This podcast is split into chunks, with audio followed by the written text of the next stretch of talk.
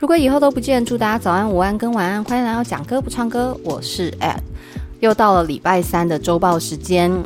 同样的，今天就来分享一些让我比较有印象或者是值得跟大家讨论的新闻。也希望呢，大家对于身边发生所有的大小事都能多一点关注，让我们的每一天都活得更有印记、更深刻一点。打开今天的脸书，你可能会发现很多搞笑社团或民音社团出现了一些悼念文。为什么会这样呢？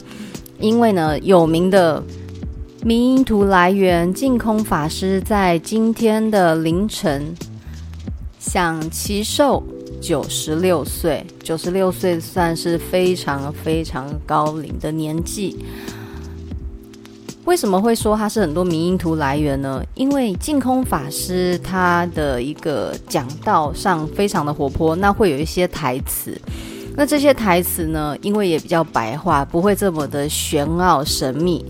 如果你特意的去截图来用的话，就可以用很幽默的方式去看待他所说的一些佛法。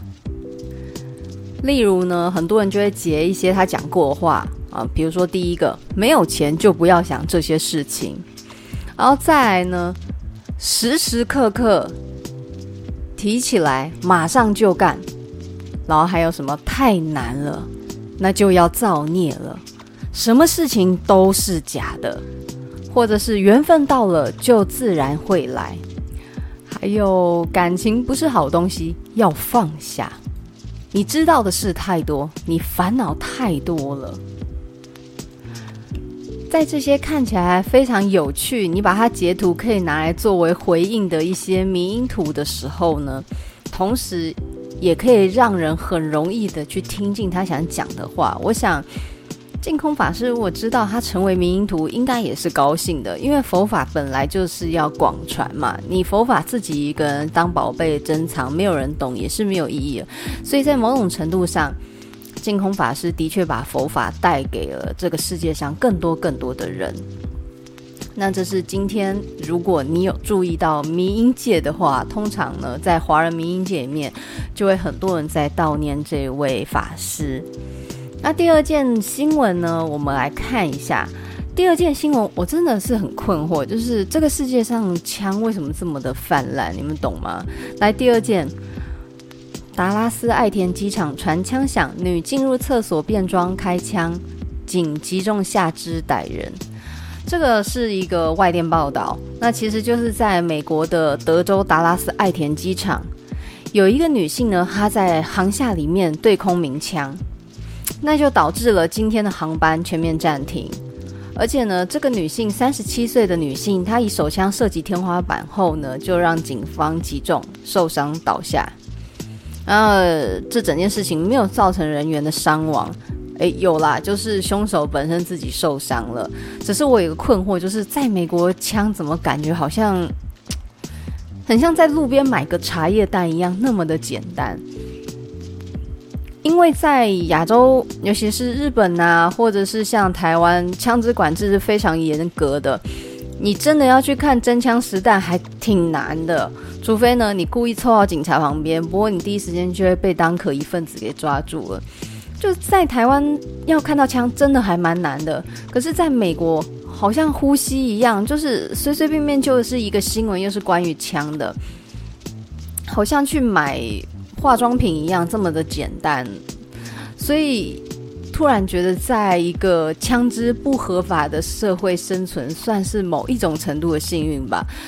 不过，我们要考虑到，是因为美国地广人稀嘛，就算是警察用最快的速度到达你家，也需要一两个小时。如果没有一些重装，然后来自保，的确是有一定的危险。不过呢，这就是双面刃。它的优点就是缺点，它具有破坏力，可以保护你自己，但同时也就造成别人可以破坏你的一个很重要的武器。再来第三个新闻啊，第三个新闻其实大家最近应该都蛮有感的，就是这次的夏天是我的幻觉吗？我觉得今年的夏天特别的热，而且那个热是非常不舒服，又湿又黏，然后温度又非常的高。我会这样讲是，往年夏天其实我还蛮难，就是突然有这种异位性皮肤炎。可是呢，今年夏天我也不过在室温底下大概半小时，我的手肘啊、脖子这种肢体的这种枝干交界处全部都长疹子，然后一定要躲到冷气房，不然我那个疹子会一直一直发作，然后长出来抓破，然后就会痛。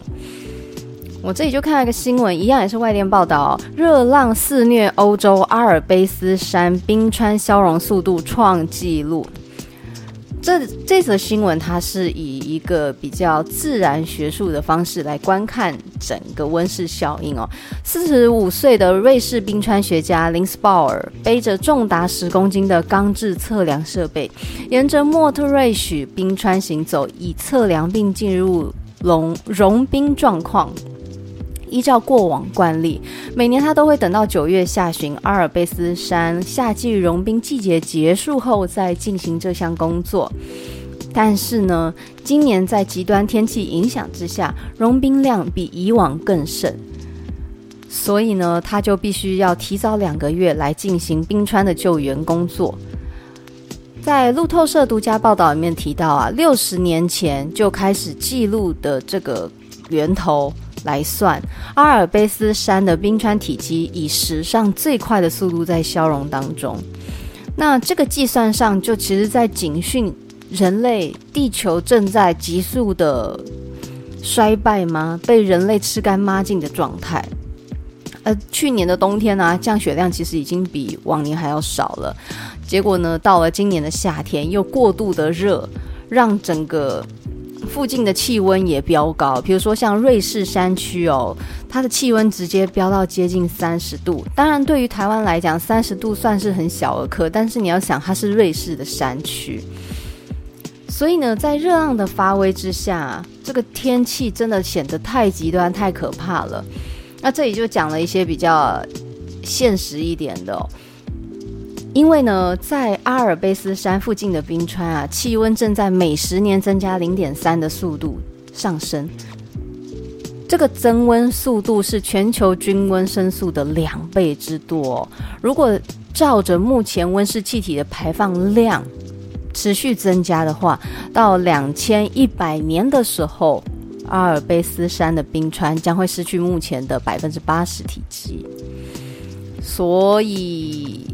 我相信未来的天气绝对会更加的、更加的让人难以招架，而且呢，甚至学家还说啊，他以为要在数十年之后才会看到这样的状况，但是没想到呢，二零二二年就看到了这种几乎是在电影才会看到的极端气候。看完阿尔卑斯山上冰川的一个消融，我们接下来来到美国的加州。加州野火获控，未波及优胜美地，三千七百人被迫撤离。嘿，我们现在来看关于火的。美国呢，消防人员今天终于控制了加州今年以来最大的野火，阻止火势继续往东延烧到附近的优胜美地国家公园。但是呢，有高达三千多名的民众持续被迫撤离家园。那路透社的报道呢，优胜美地国家公园二十二日爆发猛烈的橡树大火后，火场呢不断的扩增。由于极端的炎热气候，还有干燥的整个湿度之下，就助长了整个森林跟灌木丛中快速燃烧的火势。也就是这样呢，让消防员疲于奔命，不断的在施救。在加州森林的防火亭啊，今晚就说了，今天对消防飞机和消防员来说是成功的一天。在这场火场灌救之下，洒下了一百四十万公升的水。那防火厅表示呢，截至今晚，火势波及的区域啊，已经到达了六千九百七十七公顷，比今天早上预估的还要多出三趴。整个呢范围比半个旧金山的面积还要大。火势呢基本上已经控制区域增加从十趴到十六趴。所谓的森林大火啊，简单来说，其实就是山火。它是在林野之间所发生的一种灾难。通常呢，会有闪电或者是人为的疏忽，这几个是比较重要的一个引起原因。但是呢，热浪呢、干旱，还有所谓的圣婴现象啊、温室效应，都会加剧这个现象的危机发生。那通常呢，这种森林大火啊，其实它所引发的二氧化碳排放量是高达七十亿公吨哦。像这样的范围燃烧，其实是非常非常的猛烈，而且是超乎我们一般对于什么火场的一个认知。在台湾呢，就很少有这种情况，因为台湾的地形啊、气候、面积都不如美国这么的。巨大，所以我们比较少在面对森林大火。那在在扑救森林大火的时候，并不是像我们传统的这种浇灌的方式，呃，这种所谓直接扑救的方式，其实只适用在小范围、局部的一个灭火。但是像森林大火这种层级啊，通常就是直接采用了间接灭火，就是去围堵、减少火区。不然呢，就要来到航空灭火。我们最常看到直升机啊、灌救这一类的，或者是更大范围的，就是人工降雨。在热到爆的气候底下，还是有一些让人蛮发噱的一个新闻。在这个英国啊，发生了全裸男女高温四十度躺停车场顶楼活春宫，网友点评至少在阁内。这有点扯哦。他说，英国呢，因为现在受到热浪袭击，最高温来到四十度。不过呢，却有人发现啊，即使在地面高温的情况下，竟然有人呢在停车场内全裸，然后发生性行为。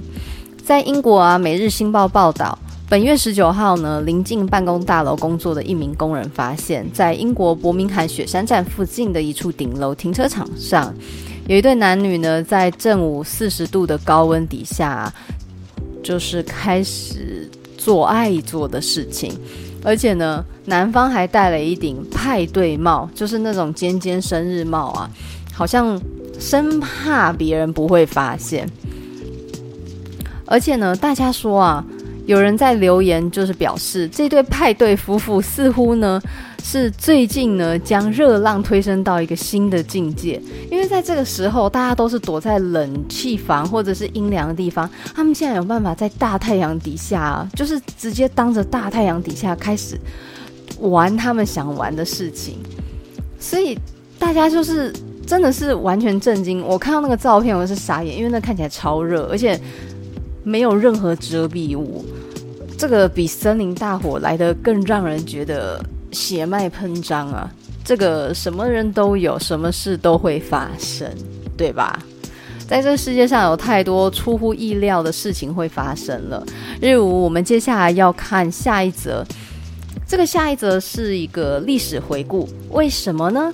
因为呢，在今天二零二二年七月二十六号呢。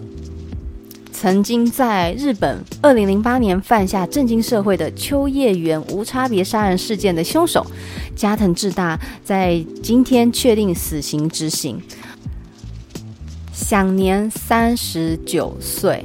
那就像我们刚刚有提到净空法师，我是用享年，在这里帮大家简单的回顾一下我们的国文小教室，二十九岁以下就称为得年，因为它并不是。所谓的长命百岁，而是有点早亡的一个概念，所以会用得年。那三十至五十九岁这个区间就会用享年，六十到八十九岁则是用享寿，九十到九十九岁则称为享耆寿。一百以上呢，就称为享松寿。所以注意，刚才这个加藤之大，我是用享年；然后净空法师呢，我是用享耆寿。哦，大家可以简单的记一下。年仅三十九岁的生命，就在这一天戛然而止。但是呢，我们回顾到二零零八年，在步行者天堂的秋叶园里，人来人往。人生杂沓，几乎呢看起来就是一个跟平日一模一样的美好下午。在街头上啊，有打工的小哥穿着布偶装招揽生意，有所谓的女仆咖啡厅啊，打扮成女仆的样子，面带着甜甜的笑容，发着传单，然后递送纸巾。可是呢，就在这之后，在中午十二点半，一辆呢货车以时速四十公里的速度冲进了行人专用的行走区。那货车呢？它在这个情况下，通常我们可能会想，诶，司机会很惊慌啊，或什么的。没有，货车呢持续的冲撞，并且碾压了五名行人，撞向一辆出租车之后，这个响亮的撞击声让那些原本沉浸在悠闲午后气氛的人群们突然停下脚步，然后。那种平常让人安心闹哄哄的声音也都静默下来，因为事发太突然了，身边周围的人都以为这只是一个交通事故，所以呢，在场的交警啊就开始呼叫了警察局哦，要求派人支援，因为他们理解就是一个交通事故，那很多人呢就加入救援的行动。可是呢，当这个闯祸的货车停住之后啊，司机就立刻下车，疯狂的大吼要杀了这帮混蛋，双手呢拿着利刃开始冲向路人跟施救的人员。短短两分钟之内啊，就有十二位的民众被刺伤，现场血肉模糊，很多人都倒在路上，比刚才的交通事故更惨烈、更可怕。那当时大家就完全震惊了，就是这是一场交通事故，为什么司机闯祸之后下来还开始攻击呢？施救或者受伤的人，而且呢，当时是没有任何原因就突然发生这样的事情，原本只是一个平静的街道，瞬间染满血色。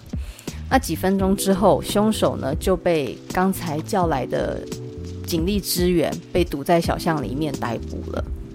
那当时在现场讯问的时候，就有问他：“你的目的到底是什么？你为什么要做这样的事情？”结果凶手告诉警察，他就是对生活感到厌烦了。他来秋叶原就是要杀人，杀谁都可以。在这一场杀谁都可以的可怕事件里面，七人不治身亡，十人受伤，这是日本三十多年来最为严重的杀人案。尤其他又是随机，你没有办法预防的。甚至呢，当时有一个外国记者就感叹啊，安全的日本神话破灭了。还有人感叹啊，秋叶原变了，变得已经不再是以前熟悉的样子，治安越来越差了。现在发生这样的悲剧，恐怕人群会越来越少吧。凶手加藤智大，他来自于青森市。就是我们一讲青森就会想到苹果嘛，是的，就是来自于那个地方。他的爸爸是金融机构人员，然后还有一个小两岁的弟弟。在小学的加藤智达，他是一个游泳好手，然后珠算比赛也有拿过名次，成绩其实算相当的不错。相对于爸爸的忙碌，妈妈把很多的心力都放在孩子身上，可是妈妈呢，把所有的爱都用来管教了，每天呢只能看一集哆啦 A 梦，然后每一周只能玩一小时的电子游戏。除此之外呢，其他的漫画、课外书、玩具都不可以偷偷买、偷偷看都不行，而且也禁止他跟朋友来往哦，不能去同学家玩，然后出去玩的时间不能超过四十分钟，回家还要汇报整天的行程，然后今天跟谁相处、学习的状况。一旦有任何不在母亲预想内的行为、行动或者是一些想法的时候呢，就会被禁止吃饭。那加藤智大的妈妈，其实你可以看得出来，她是爱孩子，可是爱的方式并不是孩子渴望的那种童年。加藤智大弟弟也有说啊，母亲呢太过爱我们了。而他的信念就是，只有好的教育才会有好的未来。他为了要给我们好的未来，所以他把重点都放在管教上面。然后在这个加藤十三岁的时候，全家人坐在餐桌前，母亲呢就突然对着这个加藤发怒，他把报纸铺在走道上面，把他的晚餐直接倒在报纸上，叫他呢到报纸上吃。那你也知道，倒在一起就是非常的不美味嘛，很像泼一样。这种事情我也遇过，就是小时候因为自己买了。自己买了不是合格的晚餐，就是那种什么微波便当的粥啊，还有那个炸物炸猪血糕。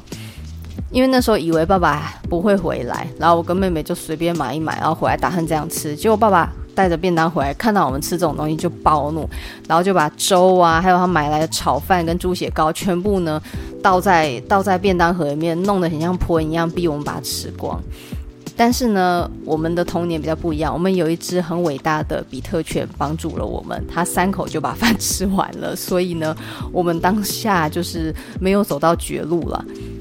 但是加藤他当时面对那样就是残羹，然后剩饭在报纸上这样吃，我这是真的非常非常的伤人。我记得我那时候虽然有狗可以帮忙，可是其实我跟我妹是完全震惊，我们到底做错了什么？就是爸爸自己平常也会吃一些垃圾食物啊，为什么要这样指责我们？那加藤的弟弟也有说啊，妈妈总是会严格检查作业，然后并告诉他们这个叫审查，自丑啊，或是有一些不合他意，就是要重写，而且是把整张纸扔掉，从头写过。在这样高压的环境之下，其实加藤在十五岁的时候就出现了暴力倾向。甚至呢，进到了在青森市的名校后，成绩反而呢更快速的下滑。也就是这样，母亲对他的关爱就不如以往这么的重，那也造成加藤很大量的失落感，甚至还对妈妈大吼说：“你不要我了。”也就是因为这样呢，所以跟妈妈之间的一个情感拉扯越来越剧烈，他把对妈妈的爱转化成愤怒，并且呢，用裁纸刀啊，开始在墙壁上挖洞。这样累积三年之后，那个洞的直径已经接近了半公尺之大。每次呢，只要遇到不如意的事情，加藤呢就会打碎窗户玻璃，把碎玻璃捏在手中。高中毕业后啊，也没有走上预想好的一个道路，所以呢，就进到了比较差的选择里面。那也就是这种情况下，母亲断绝了经济援助，而且更糟糕的事情啊，就是加藤进入社会就业之后，也是屡次辞职收场。那加藤本身的优越感很强，所以他对于自己的一个工作选择上就是蛮挑的。常常呢都会想到自己以前成绩好的时候，甚至在辞职的时候都会有一种念头，就是觉得说这个公司没有他就完蛋了。而所有的人呢、大家都要记得，这个世界上并没有一间公司没有了谁就会垮了，没有这种事情，只是能不能找到取代者，完整的取代者，时间早晚的问题。没有谁是不可或缺的，一定要记得这件事情。那当时呢，加藤他在这种情况下，他要找到新的工作，那就是更难了吧？因为他的自我想法，还有他对于整个社会的理解，都跟一般人不太一样。再加上他特有的成长情况下，所以他的应激反应并没有那么好。他决定呢，就是一头栽入了游戏世界、网络世界，在那里他换了一个身份，然后从一个。有点像旁观者的方式，在吐槽自己面对那些困难跟挫折，好像透过这样的出口就可以解决他生活困难，但是其实没有。在二零零六年的时候啊，加藤呢自杀未遂，也同样的那一年，父亲呢对母亲提出离婚，也是因为母亲对于很多事情过分的严苛要求。经过这样事件的发生后，加藤呢每逢周末就会到秋叶原去朝圣，因为在那里是一个动漫围绕的非常丰富的世界。那他在那里呢就会沉浸在那个氛围里面，并且呢哦去女仆咖啡厅啊，或者是购买很多相关的产品。在女仆咖啡厅里面，他得到了这个至高无上的感觉，甚至呢。也觉得自己被重视，然后很多的幻想在那里变成了真实。所以在秋叶原，在网络，他都得到了一个与现实不同的一个满足，然后加强了他对于这个世界错误的认知之外，他呢也把自己的暴力倾向投注在整个暴力的游戏里面，就是在这种双重的加强下，他的很多的一个负向因子都被更加的放大。但是这些事物并没有错，而是在他的身边并没有一个正向力量去引导他，而是他借着在这一些。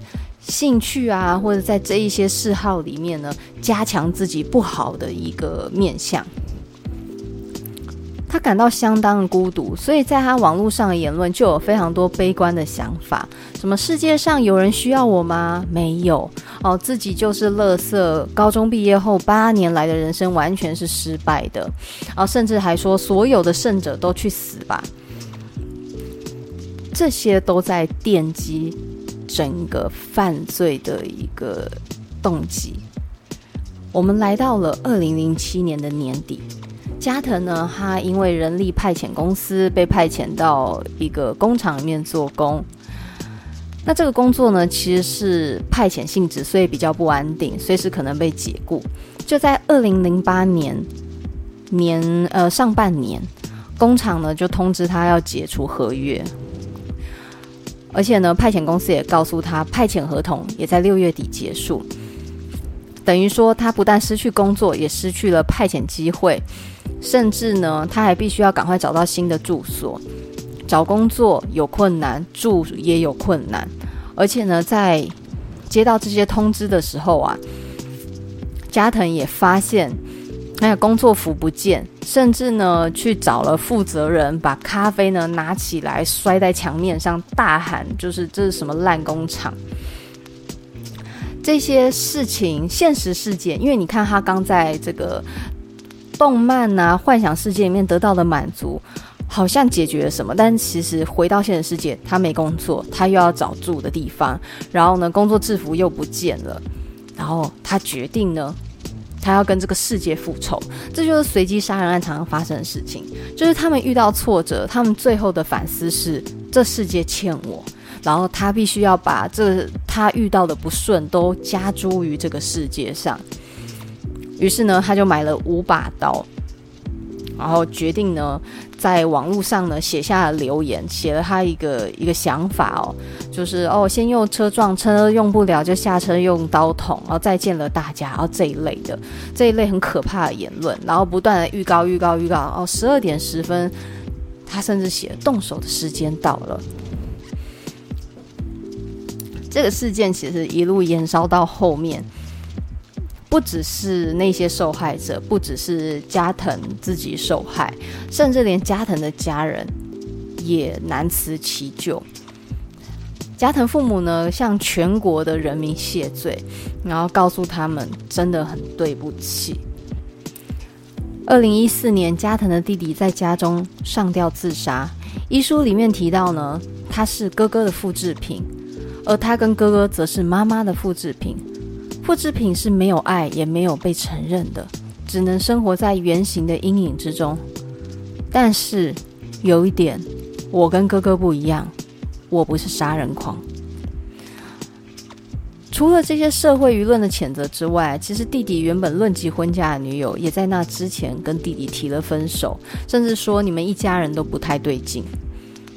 所以在这样的情况下，弟弟最后走上了绝路。然后逃避了这个，嗯，非常非常仇视的社会，所以后来台湾不是有拍《娱乐的距离》吗？就是在讲这些加害者的家人他们所面对的处境。那当然，这个议题就真的太深层了。主要是刚好看到今天就看到秋叶原无差别杀人加藤智大的死刑执行，所以简单的跟大家分享一下，就是秋叶原无差别杀人的整个小小的一个经过描述，跟这个加藤智大他本身的成长过过程跟背景。其实你要真的去分析一个人成为杀人犯，是真的太难了，因为有太多的因素。你看，像他那个被迫吃那些，就是。残渣剩饭这个经验我也有啊，其实当下是真的羞辱感非常的强啦。而且那时候我们才国小，不懂为什么要面对这样的待遇。我相信加藤在当下也是这样想。我现在真的很想问，为什么妈妈你要这样对自己的小孩？到底发生什么情况？你要这样子去去对待你的孩子？我们生孩子不就是希望他快乐幸福吗？不就是希望他能够透过自己的眼睛去感受这世界上的所有美好，不管是眼睛啊，或者是眼耳口鼻。任何一切去感受这个世界所带来的美好事物吗？我怎么会有妈妈想要这样对待小孩？每个人过着不同的人生，一百万种人就有一百万种人生，七十亿就有七十亿种的人生。每个人有自己的主题曲，自己的步伐，自己的台词，自己想要担任的角色，还有自己想要布置的舞台。在这些不同的条件之下，就形成了一幕幕不一样精彩的人生剧场。那今天要介绍这首歌呢，也是以一种舞台的方式去呈现一种人的人生。这首歌呢，是陶喆在《I'm OK》里面其中一首比较俏皮有趣的歌曲，叫做《马戏团》。大家不知道有没有留意，今天我讲话并没有那么清楚。因为我现在嘴巴破了一个很大的洞，导致我上班的时候脸色也非常难看，它就破在犬齿附近。然后我今天呢，边讲话边忍耐着剧痛，然后整个嘴唇现在干得跟酸梅一样，好惨烈。可是呢，我有很多很想要跟大家聊的，尤其这首歌很有趣。马戏团在整个东方文化并不是那么的盛行，但是呢，在西方文化却是一个很重要的元素之一。比如说，美国恐怖故事里面就有提到关于马戏团的一整个系列的主题哦，里面有连身哎连体婴姐妹啊，还有侏儒啊，或者是一些那种比较有点男性化的女人这一类，就是身体比较特别的一些族群。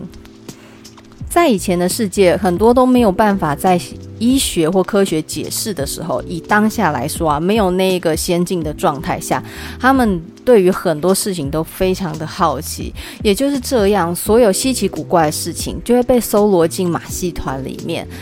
在这个马戏团里面，可以看见呢，这个人去跟天地自然对抗的一种。一种野心吗？比如说，我们想要驯服这些野生动物，哦，或者是一窥宇宙奥秘哦，外星人，或者是这种多毛症哦，现在是多毛症，可是当时可能认为是什么猩猩跟人类杂交的一个结果哦，连体婴可能是一个什么神秘的一些诅咒啊之类，但是现在来看，这全部都是在医学、科学、基因可以完整解释的事情，在当时来讲，都是一种稀奇古怪、让人非常着迷的事物。也就是这样呢，马戏团在这样的一个因素底下，就变成了一个西方特有的艺术表演。不能讲艺术啊，因为它里面有很多很不人道的事情。那在这些表演里面，其实也相对的可以看尽人生百态。我觉得马戏团有点像我们以前这种野台戏，像台湾有很多歌仔戏，不是也是一路巡演吗？虽然它并不是像马戏团一样搜罗各种奇奇怪怪的表演，可是歌仔戏里面每一个演员都有各自的故事跟悲苦的人生，然后他们在不同的点会短暂的停留，然后再到下一个点，都是一个流浪性质的表演团体。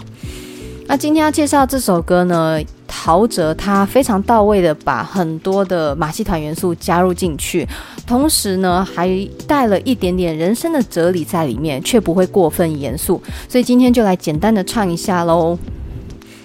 傍晚了，在帐篷下，烛光平息。是真还是假？今晚是神秘剧团期待的首映，人们坐立不安，孩子们手里紧紧抓住棉花糖，兴奋在等着马戏团。好，这是前面一段哦。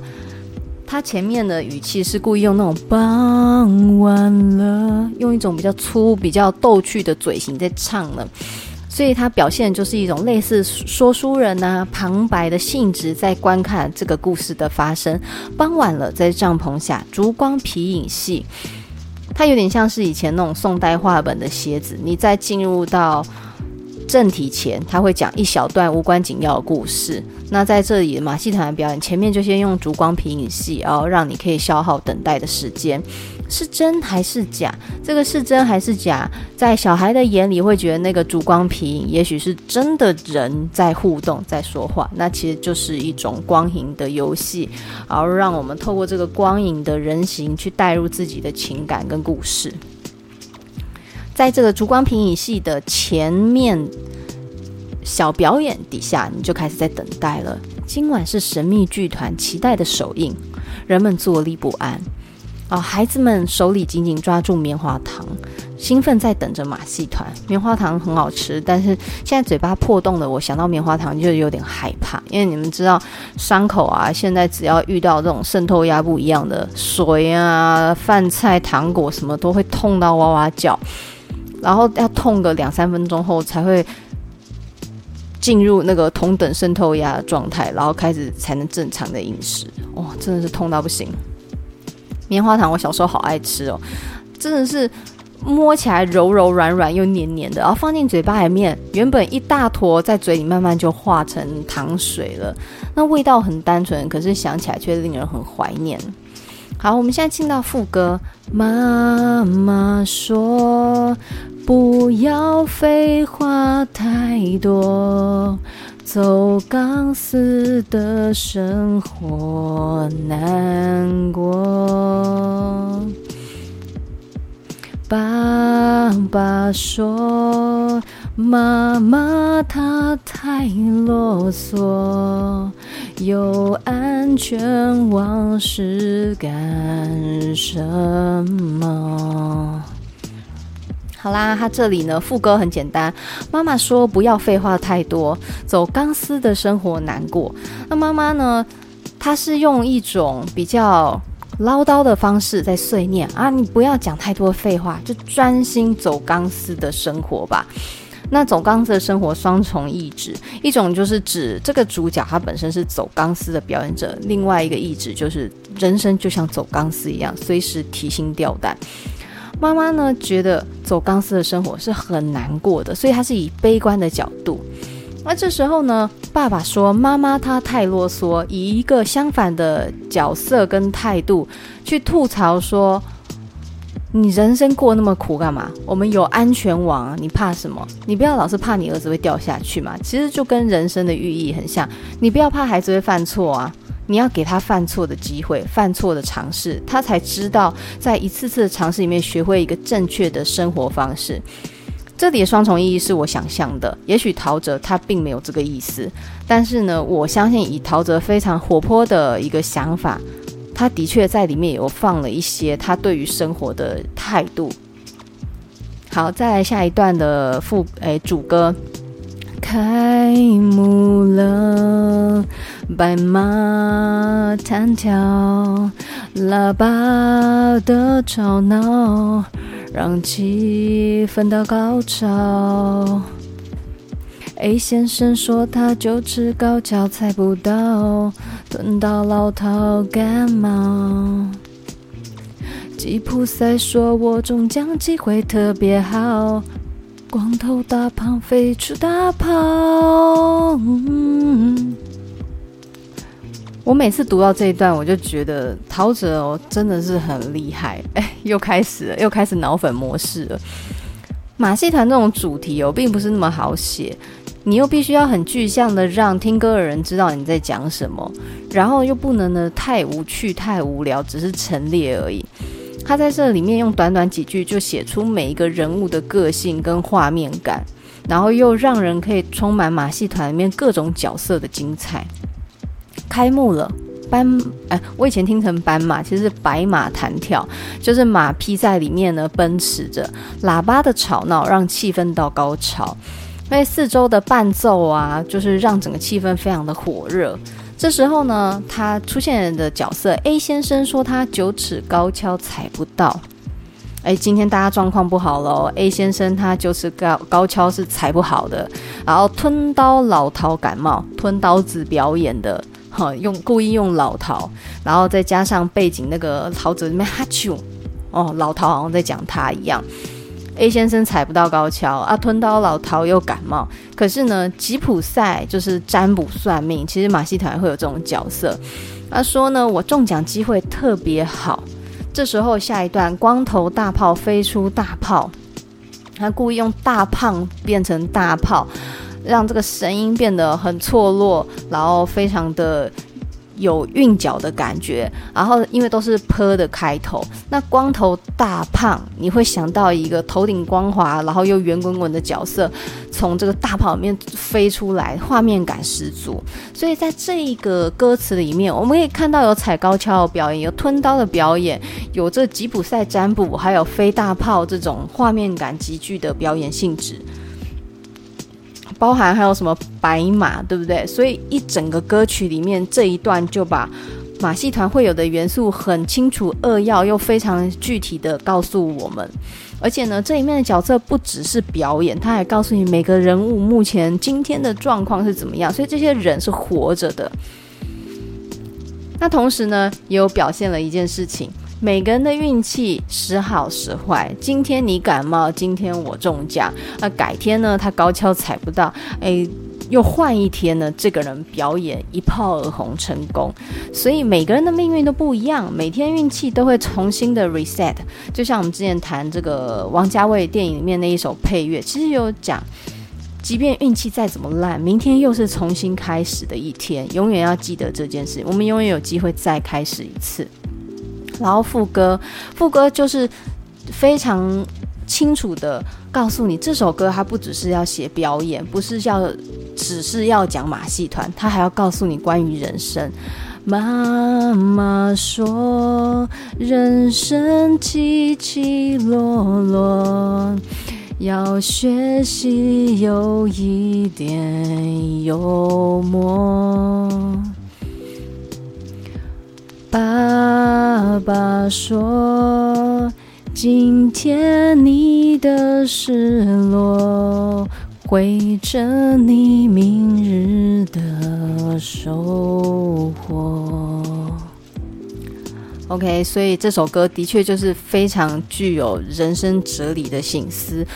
妈妈说：“人生起起落落，所以你看，刚才有人感冒哦，有人中奖，有人飞大炮，有人高跷踩不到，这就是一个借由对比来告诉你，人生起起落落，要学习有一点幽默。你在高点的时候开心固然容易，人在低点还能自我得到一个快乐哦，自我安慰。除了慰藉之外，还要有动力再往前走下去，这是需要一定的努力跟功力，还有。”足够的修养啦，那真的是练习而来的。人生多一点幽默，你就不会走入绝境，所以幽默感真的很重要。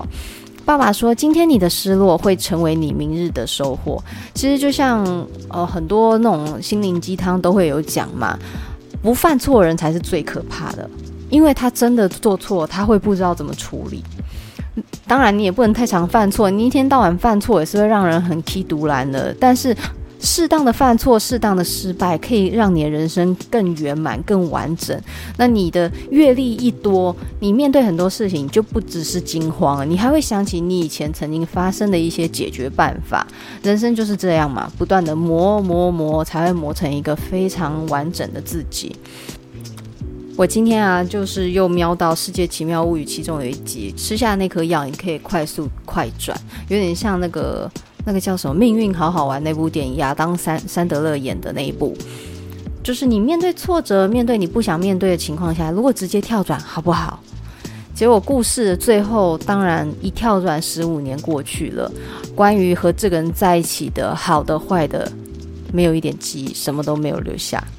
你好像逃避了，你不想面对，同时你也失去所有可以成为回忆的当下，而且最重要的是，其实。认真的人生，所有的事情，你最后只留下就是回忆而已，其他什么都不会剩下。只有经历过，留下那个回忆，才是你可以带着一辈子，然后直到你记忆丧失为止，那个才是唯一你留得住的，其他你，没有办法留住啊。底片会坏啊，影片会毁损啊，你不可能永远这样一路一路这样一直备份嘛？你不觉得人生一直备份也很累吗？东西都会有坏掉一天，那就只能在我们脑袋还能运转的时候，去好好的重温每一个记忆的当下，那是我们唯一能做的。所以那时候看到那部片子，然后就觉得，哦，天哪，我们努力了。好多日子，好多年，可是人生的意义到底是什么？一点都没有办法参透。可是我从以前到现在就一直相信一句话：人生的意义就是人生本身。什么意思呢？这样讲好像有一点抽象。不过说认真的，嗯，就像我们我们泡澡的时候是沉浸在泡澡那个当下，而不是因为泡澡之后会获得，所以我们才特别去。跑去泡澡，其实就是享受泡澡当下那个放松的愉悦感。人生也是这样啊。我们为什么要活着？就是为了去享受人生里面所有的一切。等于说，人生它本身就是我们人生的意义嘛。每一件事都是这样，每一件事情本身都是那件事的意义，并不是哦，我是为了要成为什么我才活着的。而是因为我是我自己，然后我想过属于我的人生，我想要这样走一遭，这一遭全部走完，这个意义才完全的被完整了。那么，人生就像马戏团，在你心里，人生还像什么呢？在陶喆的歌词里面，人生跟马戏团一样，有起有落，也像走钢丝，但是走钢丝的同时，所谓的安全网就是身边人的爱与支持。我们未必要走得那么提心吊胆，但是同时，人生也是因为像走钢索一样，有一点点的风险，所以才显得特别的有趣，又让人着迷。那最重要的事情是，人生这些挑战跟困难，我们把它看作马戏团一样，它仿佛是一种精彩的表演。所以呢，人生有一点幽默。这些幽默会陪你很久很久，让你可以所谓的笑傲江湖嘛？为什么人家黄沾要写笑傲江湖，不写哭闹江湖呢？人生用笑的，去用笑的方式去面对。那当然，你该哭的时候可以哭，可是，一切都经历，去完整的经历过，然后带着足够的智慧去回顾以前的日子，就会有一种理解自己，或者是觉得啊，当时自己怎么会这样？可是又觉得，嗯。这就是年轻嘛，哈，这种感觉。那今天这首非常逗趣的歌，也不能说非常逗趣啦。基本上，我觉得陶喆在写歌词的时候是真的蛮用心的，因为你要把这么跟东方没有太大关联的一个性质放进来，又要让人可以唱得很轻松、很随意，又能够讲一些道理，不会让人觉得说哦。什么都是在讲讲人生心灵鸡汤，哎，这样兼顾之下，写出一首好唱的歌也是不容易啊。那这首歌推荐给大家，希望大家每天都活得很开心、很快乐。我们下次见，拜拜。